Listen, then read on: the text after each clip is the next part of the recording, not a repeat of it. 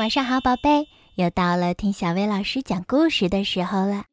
今天小薇老师要给你讲的故事是皮特猫的故事。我实在吃不完了。皮特来了，现在是午餐时间，皮特要吃东西了。皮特该吃什么呢？啊，三明治应该不错。是的。皮特想吃三明治。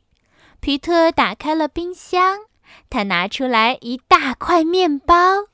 他找到了一条鲜美的鱼，他加上了番茄和蛋黄酱。皮特看着他的三明治，它太小了，还缺了点东西。皮特知道还缺什么了，他的三明治缺了一个苹果。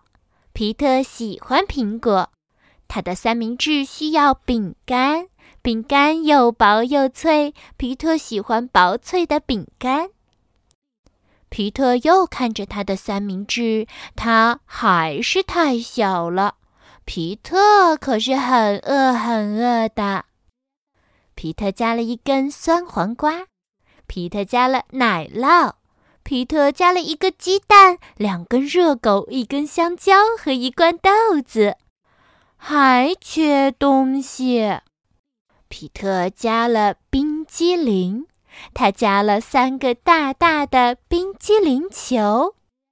这下皮特的三明治大的皮特都吃不下了。